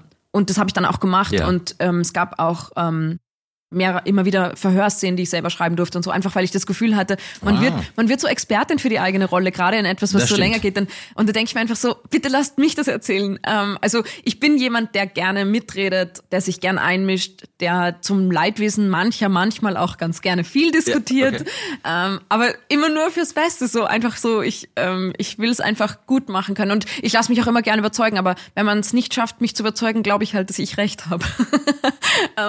Sehr gut, das lassen wir jetzt mal kurz so stehen. Wenn wir Werbung hätten, würde ich jetzt einspielen. Aber das ist ein, ein schöner, das ist so ein, ein geiles Zitat äh, von Verena Altenberger, die heute zu Gast ist im Bunte Podcast, Bunte Menschen. Mein Name ist Hans Siegel, ich bin der Praktikant von Christiane Seuke und ich freue mich sehr, dass ich heute dieses Interview mit Verena Altenberger führen darf, hier im Hotel Sacher in Wien. Verena, ähm, wenn man ähm, Du sagst, du bist am besten alles selber, du kämpfst fürs Produkt, für den Film. Ähm, du inszenierst dich dann bisschen selber auch? Das- Mm, Nein, du das schreibst so die Szenen, du schreibst Also, die Szenen selber, wo wo sie es anbietet. Wo es sich anbietet und wo Jetzt- ich einfach das Gefühl habe, da bin ich jetzt wirklich Expertin, vertraut mir. Dann möchte ich auch, dass mir vertraut wird. Und insofern würde ich das nicht ausschließen für die Zukunft, dass ich vielleicht auch mal noch mehr selber schreibe oder vielleicht auch mal gern selber inszenieren würde. Aber da, da bin Da- ich da noch. bist du noch nicht. Nein, also ich habe einfach, ich bin erstens zeitlich so wahnsinnig ausgelastet mit Spielen und aber auch einfach vom von meinem kreativen Bedürfnis total ausgelastet. Wie gerade. kam es denn, wie kam es denn äh, zur Bullschaft? Wie ist das passiert? Kam das über das junge Ensemble, über äh, das Burgtheater, über Lars Eidinger? Wie kam denn der Anruf oder wie hast du denn, wie wurdest du gebeten? Ähm, also junges Ensemble war 2010, 2011, also das wirklich schon sehr lange Ja, aber her. es kann ja sein, so, dass sich da Allianzen gehalten haben oder dass man Na, eigentlich gar nicht. Ich hatte tatsächlich auch zwischen meiner letzten, zwischen meinem letzten Theaterengagement, das war damals am Volkstheater in Wien, und der, dem ersten Jahr als Bullschaft, hatte ich fünf Jahre, wo ich nur Filme gedreht habe. Also ich hatte eine ziemlich lange Theaterpause. Äh, Also da sind wenig Allianzen bestehen geblieben. Und dann hat mich die Schauspielchefin der Salzburger Festspiele, die Bettina Hering, angerufen, die in Absprache mit dem Regisseur des Jedermanns, mit dem Michael Sturminger, mich gefragt hat, ob ich Lust hätte, an der Seite von Lars Eidinger die Bullschaft. Also war ein Wunsch des Regisseurs, Michael Stürminger. In Zusammenarbeit, also Bettina Hering und Michael gesagt, sind da eine Personalunion. So, du kriegst den Anruf, weißt du noch, wann das war? Morgens, mittags, abends? Ähm, das war im Spätsommer 2020. Fürs nächste Jahr quasi. Genau, genau. Also so ein gutes Jahr im Voraus. Äh, Gedanken, erste Gedanken, wow, jetzt bin ich angekommen, endlich haben sie mich angerufen, ich wollte das immer schon mal spielen. Oder Überraschung, wie kommen die auf mich, was wollen die von mir? Also vor allem hatte ich monatelang Angst, dass es ein Telefonstreich war. Also, da, ich Das ist so, ich, ich, Vertrag schon unterschrieben, ich glaube, das stimmt da ist nicht. Nein, es war wirklich so. Ich bin dann, ähm, also es gibt dann immer so eine große Pressekonferenz, wo das verkündet Ja. wird und es war äh, damals noch Corona, deswegen war das alles digital, aber ich bin halt trotzdem, ich selber bin in, ins äh, Festspielhaus gegangen und ähm, da war dann auch der Intendant der Festspiele, der gesagt hat, so, jetzt können Sie nicht mehr aus. Und ich gesagt, ja, aber Sie auch nicht mehr. Sie wissen, was Sie sich eingehandelt haben. jetzt ist es fix. Ich schreibe meine Texte selber, wissen Sie? Nein, nein, nicht bei Hoffmannsthal. Ähm, aber, aber ja, also ich habe wirklich die, die wirklich lange Monate gedacht, das ist ein Traum, ich habe es mir eingebildet. Das, das ist die Krux am Telefonieren. Man weiß Ja. dann, also so ein E-Mail, das kann man sich immer wieder anschauen, aber so ein Telefonanruf, den kann man ja. sich wirklich eingebildet haben. Man muss dann auf den Besetzungszettel schauen. In, in Ja. Salzburg steht Ja. da wirklich drauf. Äh, eine, da gibt es ja eine, eine, eine Reihe namhaftester Kollegen und Kolleginnen natürlich. Äh, jetzt ist, du hast das zweimal zwei Saisonen gespielt. Zwei Sommer, genau. Zwei Sommer. Ähm, Haken dran, würde es gern nochmal. Ähm, aber du gehst ja immer dann gern, wenn es für dich schon schön war, aber noch schöner werden könnte. Ja, Ist den das- Jedermann könnte ich noch spielen. Denn jedermann könntest du, aber jetzt, äh, jetzt übst du ja mal, also jetzt machst du mal einen Film als Mann und wer weiß, äh, wenn Verena Altenberger so lacht, dann kann es durchaus sein, dass sie den jedermann tatsächlich noch spielt. Man weiß es nicht. Ähm, ist das so, dieses Gehen wollen, wenn es, bevor es am schönsten ist, jetzt mal, oder wenn man, wenn ich da so genau hinhöre, ist das was, was dich persönlich in allen Belangen deines Lebens auszeichnet, dass du sagst, ähm, ich bin so ein bisschen ängstlich vor der äh, äh, before fulfilling of my lucky moment, wie es äh, du das sagen würdest. Also dass, dass du nicht möchtest, dass du das volle Glück abkriegst, gehst du lieber. Kann das sein? Dass für dich dazugehört, diese, dieses kleine Quäntchen Sehnsucht nach der Erfüllung zum Glück und weil man könnte sich dann enttäuscht fühlen, wenn es nicht so ist, deswegen geht man vorher lieber? Ja, es ist eben. Er hat mich durchschaut. Ding, ding, ding. Das, das war der Punkt der Podcast, meine Damen und Herren. Wir sind soweit. So, auf Wiedersehen. Ich Wir- muss jetzt leider aufhören, einfach generell mit allem. Nein, ich frage frag jetzt einfach. Ich frage, könnte das ja, sein, ich glaub, also ich, hab, das ich, so ein hätte das, ich hätte das weder so formuliert, noch habe ich das jemals so über mich gehört, aber es stimmt, glaube ich, einfach total. Ich glaube, ich habe eine große Sehnsucht nach der Sehnsucht. Weil es schön ist, die zu spüren, weil sie Zerrissenheit bedeutet, weil es auch Arbeit bedeutet, weil es ja, wenn man eine Sehnsucht hat, muss man, du bist, glaube ich, eine harte Arbeiterin. Du bist sehr jeden Fall. fleißig. Auf jeden Fall.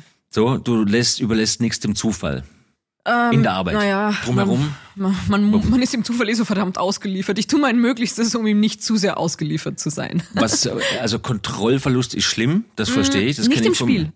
Nicht, Da lieb ich nein, ihn. Da, das muss es, da muss es Genau. ja sein.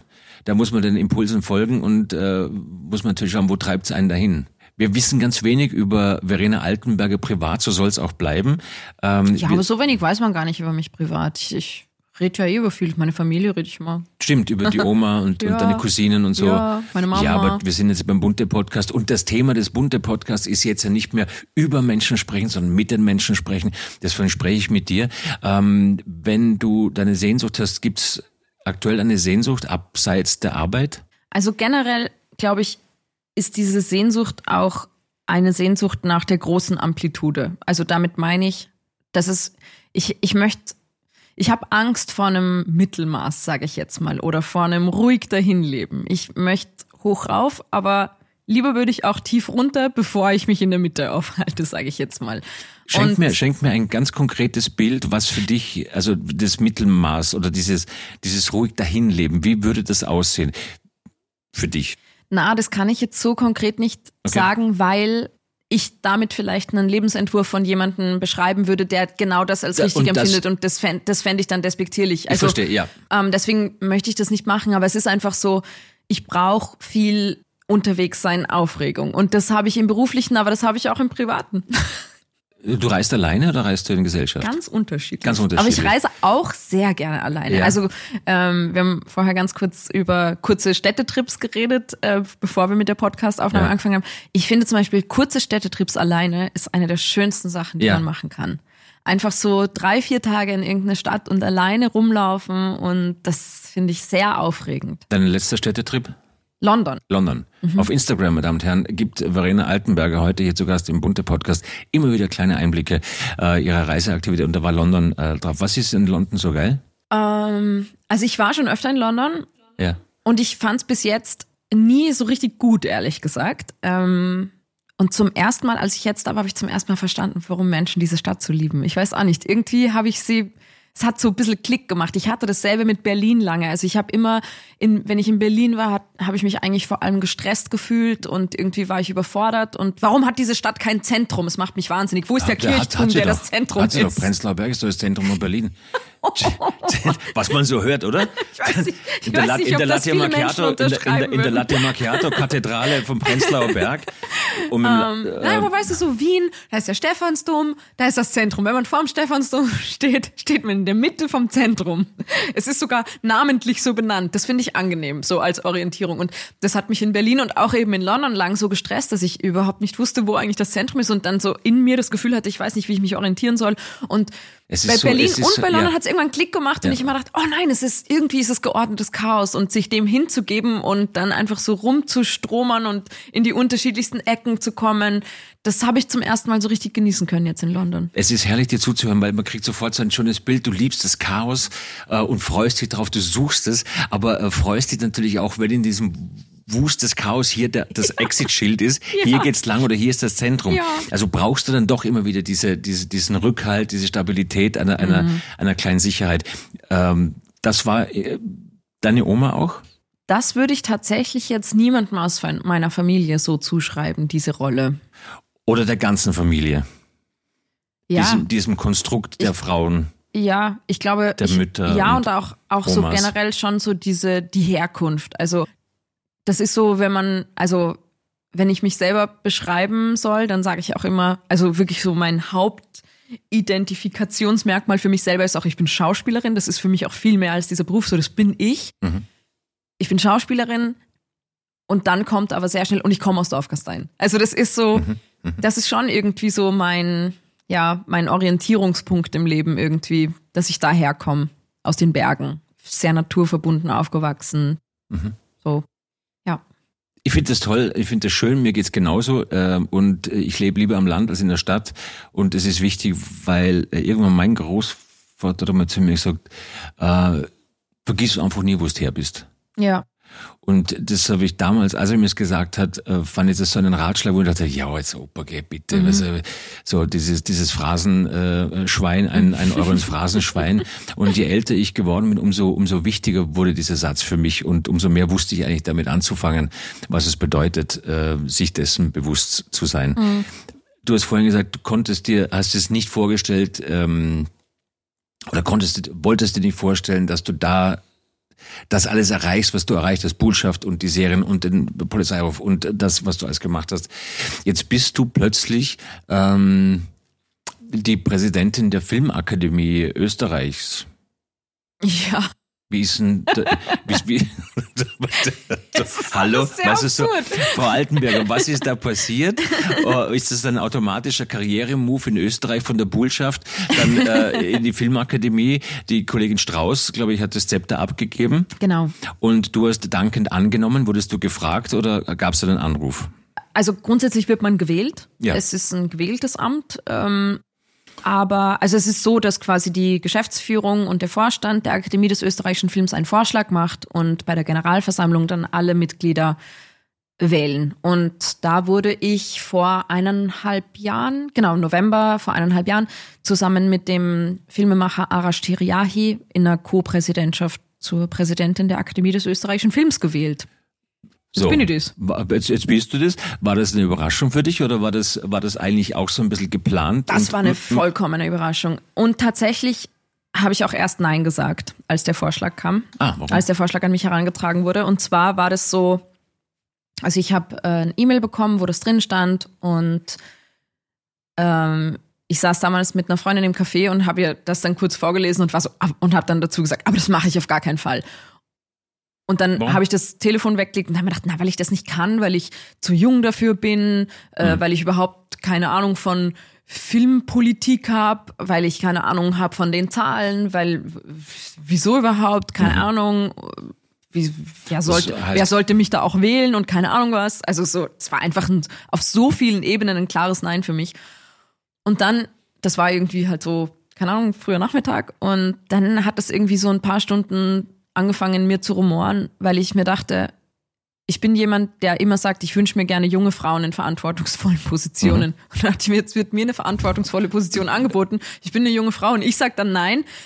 Es funktioniert, so funktioniert's halt nicht. Ja. Ich kann mir nicht das eine wünschen, aber das dann nicht selber diese Verantwortung auch annehmen. Und dann habe ich äh, noch einmal drüber geschlafen am nächsten Tag gesagt, dass ich den Vorschlag annehme. Und ja, dann Und musste ich ja auch noch das? gewählt werden. Und aber- kennst du jetzt, also quasi das, das, das, der Gegenentwurf zu deinem Chaos äh, der Spielerei ist jetzt hier Struktur und, und Amt und Präsidentschaft und äh, ein, ein, ein Move, den ich sehr unterstütze und äh, begrüße, war, äh, dass du dich aus, äh, dass die, die Filmakademie aus Niederösterreich zurückgezogen aufgrund dieser ähm, seltsamen Regierungskoalition zwischen ÖVP und FPÖ und ihr habt Konsequenzen gezogen. Ja, man muss dazu sagen, seltsame Regierungskoalition ist eine Untertreibung. ähm, es ist, also uns ging es darum, äh, das muss man kurz erklären. Also äh, der die Akademie des österreichischen Films veranstaltet unter anderem den österreichischen Filmpreis. Ja. Ähm, das ist die wichtigste Auszeichnung aller Filmschaffenden in Österreich und die ist immer alternierend ein Jahr in Wien, ein Jahr in Niederösterreich, in Grafeneck. Und in diesem Zusammenhang bekommt man Bundesländerförderung. Und das waren bei uns aus Niederösterreich 71.000 Euro im Jahr. In den Jahren, wo die Veranstaltung in Grafeneck ist, also in jedem zweiten Jahr 120.000 Euro. Und wenn man dieses Geld annimmt und die Veranstaltung im Bundes, in dem Bundesland eben veranstaltet, dann garantiert man auch dem Bundesland, den Regierenden dort eine Sichtbarkeit, eine Plattform. Das heißt, man würde das Geld nehmen und dafür aber natürlich auch einladen, reden, ermöglichen und so weiter. Und jetzt sind ähm, in Niederösterreich Menschen in eine Regierungsposition gekommen, in der sie Verantwortung tragen, Regierungsverantwortung, die in der nahen Vergangenheit, in der wirklich allernahesten, also noch vor wenigen Wochen, äh, aber auch vor einigen Monaten und schon seit vielen Jahren immer wieder mit Aussagen, konkreten Handlungen und Taten beweisen, dass sie rassistisch agieren, denken, handeln, dass sie antisemitisch denken, agieren, handeln. Es jagt ein Skandal den nächsten. Ähm, es jagt eine schlimme Aussage, die nächst schlimmere Aussage. Also der Diskurs wird massivst ins Unsagbare nach rechts verschoben. Und wir haben einstimmig als Vorstand, wir sind 16 Personen im Vorstand der österreichischen Filmakademie, zwei PräsidentInnen und die Geschäftsführung und wir haben einstimmig beschlossen, dass wir mit diesen konkreten Personen, die jetzt in, in Regierungsverantwortung sind, in dieser Form aktuell nicht zusammenarbeiten können und wollen. Weil ich finde und wir finden, mit großer Bühne kommt große Verantwortung. Ja. Und es liegt in der eigenen Verantwortung, was man auf einer Bühne sagt, aber auch wem man eine Bühne bietet. Dazu gibt es, glaube ich, nichts mehr zu sagen, außer äh, Respekt vor einer Haltung, die dringend notwendig ist. Und ähm, ein guter Move einer Präsidentin der österreichischen Filmakademie, die einstimmig das Ganze so beschlossen Ja, hat. also ich war in dem Fall eine von 19 Stimmen, muss man auch. Also da, So ist es, ja. Aber du bist, aber du bist die Ähm, Präsidentin. aber du bist die Präsidentin, musst diese diese ähm, Entscheidung natürlich nach außen auch vertreten und das tust Absolut. du. Und äh, das ist unglaublich schön zu sehen, wie du dich dann jetzt von der Verena, der spielerischen Verena zur Präsidentin, wie du da mutierst. Da muss man und anders aufpassen, was man und das zum einen, aber das ist toll, weil ich glaube, dass dir das Amt sehr, sehr gefällt und du erkannt hast, was du damit auch erreichen kannst, weil es ähm, auch schön ist zu sehen, dass du zwar für dich denkst und für deine Projekte und für deine Figuren lebst und arbeitest, aber auch jetzt gemerkt hast, dass es natürlich daneben noch was anderes gibt und das ist schön zu sehen, wie sich dann das große Ganze zusammenbaut. Danke. Dankeschön. Was wünschst du dir ganz konkret für die nächste Zukunft? Was ist dein nächster Move, wo du sagst, da brauche ich ein bisschen Glück, das wird aufregend? Ist es diese Rolle als Mann oder gibt es Projekte, über die du natürlich noch nicht sprechen darfst, wo du sagst, ah, da hoffe ich noch auf was und da passiert gerade was Spannendes? Also meine nicht komplett ausformulierte Wunschliste ans, Ans Universum, Universum. sehr lang. Wirklich? Ähm, aber ich habe so unterschiedliche Sachen, die ich so gerne noch machen würde. Also ich habe, ich darf dieses Jahr zwei Projekte drehen, auf die ich mich sehr freue, wo ich aber halt wirklich so, ich habe immer bis zum ersten Drehtag oder mindestens bis zum zweiten Drehtag Angst, dass es doch nicht passiert. Deswegen traue ich mich dann im Vorfeld auch. Manchmal darf man ja auch gar nicht, aber traue ich mich nicht so drüber reden. Aber ähm, es wird ein großer internationaler Kinofilm sein und Na, bitte. äh, ja, Mission. Impossible. Nein. ähm, und ähm, eine Verfilmung eines Drehbuchs, das mich wirklich umgehauen hat, als ich es gelesen habe und wo ich mitspielen darf. Also es sind zwei Projekte, auf die ich mich jetzt im, im Sommer und im Spätsommer sehr Wow. freue. Ähm, ich würde wahnsinnig gerne wieder Theater spielen. Mhm. Also ich hoffe, dass ich jetzt nicht wieder fünf Jahre Theaterpause habe bis zum nächsten Theaterengagement. Das hast du ja ein bisschen selber in der Hand, wenn du äh, Filme Ja, annimmst, wenn du Filme, Angebote naja, wenn, kommen entsprechend, ja, ja, ne? ja, jetzt, Ähm, ich Okay. möchte bald wieder Komödie machen. Ich habe schon, ich habe schon relativ Ja, lang ja, keine Komödie mehr gemacht. Ähm, und da, ich sehne mich auch nach der Leichtigkeit Mhm. beim Drehen. Also so sehr ich mich wahnsinnig gerne in das tiefste Drama reinfuchs. Na, weil du es also gut kannst. Möchte ich schon das ist natürlich auch, weil man gesehen hat, die Altenberger kann Drama und deswegen kriegst du das, die Rolle natürlich angeboten. Aktueller Kinofilm äh, Unter der Haut der Stadt war der Arbeitstitel. Bitte. Und Wow, jetzt heißt. Sterne, Sterne unter der Stadt. Genau. Ähm, da spielst du ja auch keine leichte Rolle, ist ja auch keine Komödie. Äh, wobei es kommt, manche komödiantische Elemente sind, Ja, sind es ist, vorhanden. Es ist, es Eine- ist so ein bisschen, äh, es hat so einen französischen Touch. Also es wird Ja. so mit einer kleinen Leichtigkeit und mit einem Lächeln Es- auf manche Unwägbarkeit Wenn, geschaut. wenn man den Film anschaut, fällt einem unweigerlich natürlich die fabelhafte Welt der Amelie ein. Mhm. Äh, nicht nur wegen deiner Performance, äh, sondern einfach die Erzählweise ein bisschen, die Kamera, die unheimlich schön gemacht ist. Das Licht ist wahnsinnig schön gesetzt. Ähm, der Kollege in Regie, der Adrian Geuginger, Der hat aber nicht bei Sterne unter der Stadt Regie das war, das war Chris Beste aller Welten. Reiber. Der Chris Reiber, Entschuldigung. Chris Reiber ist ja, der der Regisseur Geuginger war, von- von, war Beste aller Welten. Genau. Aber mit dem Adrian Geuging habe ich danach noch ein paar Mal gearbeitet. Äh, und unser letzter Film zusammen hieß Märzengrund. Der war bis vor einem halben Jahr, glaube ich, im Kino. Im Kino jetzt, äh, Chris Reiber, war die Arbeit mit ihm äh, so, wie du sie beschrieben hast, dass du äh, sehr frei warst? Oder wenn man draufschaut, hat man das Gefühl, es war eine sehr akribische, genaue Arbeit, äh, wo Schauspieler ganz genau platziert wurden?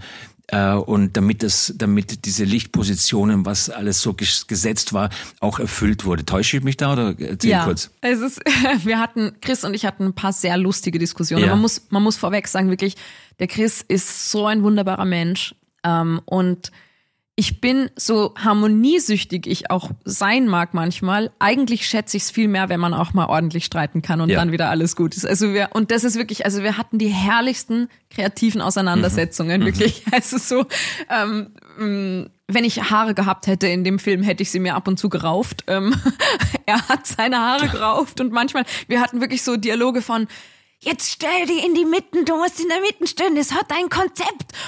Und ich dann so, aber ich spür's nicht, ich verstehe nicht, warum ich nicht in der Mitte, warum ich in der Mitte Ja. stehe. So, Und er wieder so, ja, aber du musst in der Mitte stehen. Ich so, ja, also wir hatten so wirklich, ähm, im Nachhinein verstehe ich, warum ich in der Mitte stehen muss. Äh, für die Zuhörer von Bunte Podcast, meine Damen und Herren, wenn eine Schauspielerin Verena Altenberger sagt, sie hat durchaus kreative, lustige Unterhaltungen mit dem Regisseur Chris Reiber, dann heißt es in Realitas, dass sie ungefähr eine halbe, dreiviertel Stunde gestritten haben, wo wer gestanden ist. Mittlerweile die Kollegen rausgegangen sind, Kaffee getrunken, haben gesagt, lass mal die zwei, die brauchen nur ein bisschen. Und als wir Er wieder ja reingekommen erst sind, erklären, er warum muss sie es ja, stehen genau, aber ich spür's nicht. Die Altenberger, ich spür's nicht, ich spür mich nicht. Verena, bitte, da hinten ist ein Licht, das brauchen wir. So. Ja. Du Manchmal hast ja, ist es so einfach. Du hast ja da äh, so der, was der was der totale Risikomove ist für für Schauspieler ist du hast dir die Haare abrasiert, genau, ich hatte eine Glatze in dem du Film. hattest eine Glatze. Äh, der Film wurde wann gedreht? Der wurde im Frühjahr 2021 gedreht, kurz Das vor meinem ersten Auftritt als vor der Bullschaft. Bullschaft. Und da hat natürlich ganz Österreich, die Medienwelt, alle haben gesagt, wahnsinnig, wie toll die Rolle von der Verena Altenberger besprochen wurde, weil es ging nur darum, dass die Bullschaft kurze Haare hat. Und das hat dich, glaube ich, ziemlich geärgert. Ähm, ja, hm. Also es ging nicht nur darum, wir hatten auch wirklich Ich weiß. fantastische Kritiken, die, die gesagt waren- haben, dass wir das Stück in die in die Jetztzeit geholt haben. Wir haben wir haben wirklich, was wir und darauf bin ich so wahnsinnig stolz. Wir haben wir haben also mir war es wichtig, eine Frau auf die Bühne zu stellen, die auf Augenhöhe ist mit dem Absolut. Jedermann und das bietet das Stück jetzt per se nicht unbedingt zwingend an. Und deshalb wurde es in 103 Jahren, in denen dieses Stück aufgeführt wurde, bis wir angefangen haben, auch noch nie so gemacht. Also was Lars Eidinger und ich geschafft haben, ist, dass wir ein echtes Liebespaar gespielt haben, das sich ehrlich und aufrichtig liebt und dadurch Augenhöhe hergestellt haben. Nicht durch nicht durch Auflehnung gegen Unterdrückung, nicht durch Ausnutzen von Geld und Machtverhältnissen, nicht durch nicht durch jemanden anderen klein machen, sondern wirklich einfach nur unter Anführungszeichen durch sich gegenseitig aufrichtig lieben, haben wir, haben wir Augenhöhe hergestellt. Und darauf bin ich total stolz, dass wir aus diesem Positiven die größtmögliche, die, die größtmögliche schönste Frauenrolle auch gemacht haben, dann aus der Bullschaft, die auch jetzt statt zwei Szenen vier Szenen hat. Also wir haben ihre Screentime verdoppelt. Ähm, Das klingt nach einer wahren Ähm. Altenberger. Wer, die sie schreibt die Texte selber und verdoppelt die Screentime von der Bullschaft. Nein, also da ist wirklich, da ist so viel drin, worauf ich so stolz bin und das, das ist auch aufgefallen und das wurde auch besprochen. Aber neben all dem war auch ein großes Thema, dass ich, ähm, dass mir vorgeworfen wurde von manchen Kritikern, von manchen Männern im Publikum oder auch vor allem von Männern, die es gar nicht gesehen hatten, äh, dass das unweiblich sei und dass die Botschaft ja nun mal der Prototyp einer Frau zu sein habe und dazu gehört Haare mindestens bis zum Ja. Hintern, sonst gilt's nicht. Genau, da fühlte man sich so in die 60er zurückversetzt, aber du hast es mit Absolut. einer, du hast es dann mit einer großen Werf auch dann äh, dementiert und dagegen gehalten. Das war halt, zumindest war es einfach Thema. Ja. Für unsere geneigten Hörer des bunte Podcast, bunte Menschen. Mein Name ist Hans Siegel, ich bin Praktikant von Christiane Seuke. Heute zu Gast die unglaublich tolle äh, Verena Altenberger, die uns ein bisschen einen Einblick in ihr Schaffen gibt. Äh, 360 Grad, Schauspielerin, getriebene Sehnsuchtsfrau, äh, Präsidentin der Filmakademie, Bullschaft und, und, und, und bald international. Also es ist ähm, so. Äh, zum Thema Bullschaft und jedermann äh, in der Dreisat Mediathek ist es jetzt zu sehen. Ja. Äh, das lief, glaube ich, gerade vor einigen Tagen, vor Aufzeichnung dieses Podcasts, äh, wurde es äh, ausgestrahlt und ist in der Mediathek zu sehen. Äh, Wer es noch nicht gesehen hat, es lohnt sich auf alle Fälle reinzuschauen. Und ähm, wenn jemand Lust hat, die Magda nochmal zu sehen, es gibt DVDs. Wenn jemand Lust hat, Polizeiruf zu sehen, es gibt DVDs. Da wenn läuft auch noch der letzte, also mein letzter, meine Ausstiegsfolge, die läuft erst. Die kommt vermutlich vor der Sommerpause irgendwann noch. Die kommt jetzt dann. Mhm. Äh, es gibt Kinofilme. Es kann jetzt einmal, man muss einfach sagen, man wenn man möchte, kann man an Verena Altenberger nicht vorbeikommen und darüber freuen wir uns ganz besonders. Ich bedanke mich bei dir, dass du dir die Zeit genommen hast, heute für diesen kurzweiligen Podcast uns Einblicke zu gewähren in dein Schaffen, in deine Liebe, in dein Leben. Ähm, ich frage nicht ähm, an den Kern deines Herzens. Sondern das lassen wir heute einfach mal außen vor, denn es war einfach ähm, schön mit dir mal einen Kaffee im Hotel Sacher zu trinken. Ich drücke dir die Daumen für die Rommel dieses Jahr und ähm, jetzt wäre der Punkt gewesen, wo ich eigentlich sagen wollte, Brenner, erinnerst du dich an dass wir uns schon mal getroffen haben. Das hast du jetzt am Anfang des Podcasts ja schon, ähm, das haben wir schon wieder vergessen. Und ich würde mich freuen, wenn wir uns irgendwann vor der Kamera, auf der Bühne oder sonst wie beruflich begegnen. Vielen Dank, Verena Altenberger. Dankeschön, danke für die Einladung. Schönen Tag. Dir auch, euch auch. Dankeschön.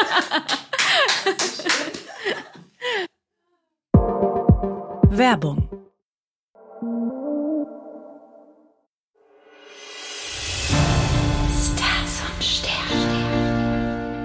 Die Sterne haben es den Schützen in den letzten Wochen nicht gerade leicht gemacht. Sie fühlten sich in ihrer Haut, ja, nicht gerade wohl und äh, gerade für ihr Umfeld waren sie oft sehr arrogant, vielleicht auch ein bisschen zickig und schlecht gelaunt. Das konnte man zum Beispiel auch an Model Hailey Bieber beobachten. Sie postete ja letztens ein Video, in dem sie erzählt hat, dass das Jahr 2023 bislang das schwierigste für sie war und sie viele dunkle Momente hatte. Aber sie will jetzt endlich nach vorne blicken. Ja, was war passiert?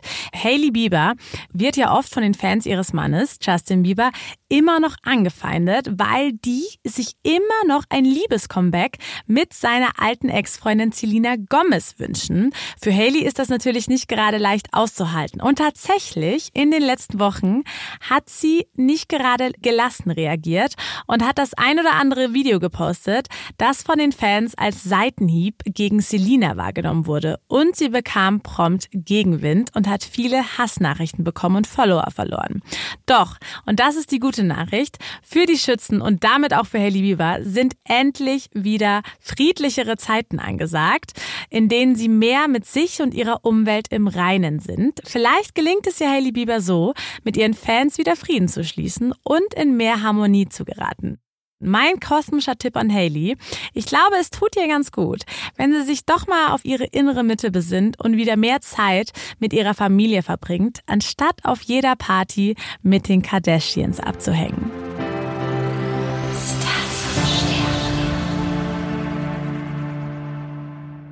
Das war's auch schon mit dieser Folge von Bunte Menschen. Natürlich ist nicht nur Hans Siegel Teil der Bunte Jubiläumsausgabe gewesen. Im aktuellen Heft haben wir außerdem als Autoren Riccardo Simonetti, Viktoria Swarovski, Thomas Gottschalk und viele mehr. Ja, und ihr wisst ja, wie das Spiel läuft. Wenn es euch gefallen hat, dann abonniert uns unbedingt auf Spotify, iTunes und Co. Und hinterlasst uns gerne eine Bewertung bei Apple Podcasts und Sterne bei Spotify. Und wenn ihr Anregungen oder Wünsche habt, zum Beispiel einen bestimmten Gast oder ein Thema, dann schreibt uns gerne per Direct Message an bunte-magazin, also unseren Instagram-Kanal, oder per E-Mail an buntemenschen.burda.com. Bis nächste Woche. Ich freue mich. Jeden Donnerstag Bunte Menschen, der Promi-Podcast.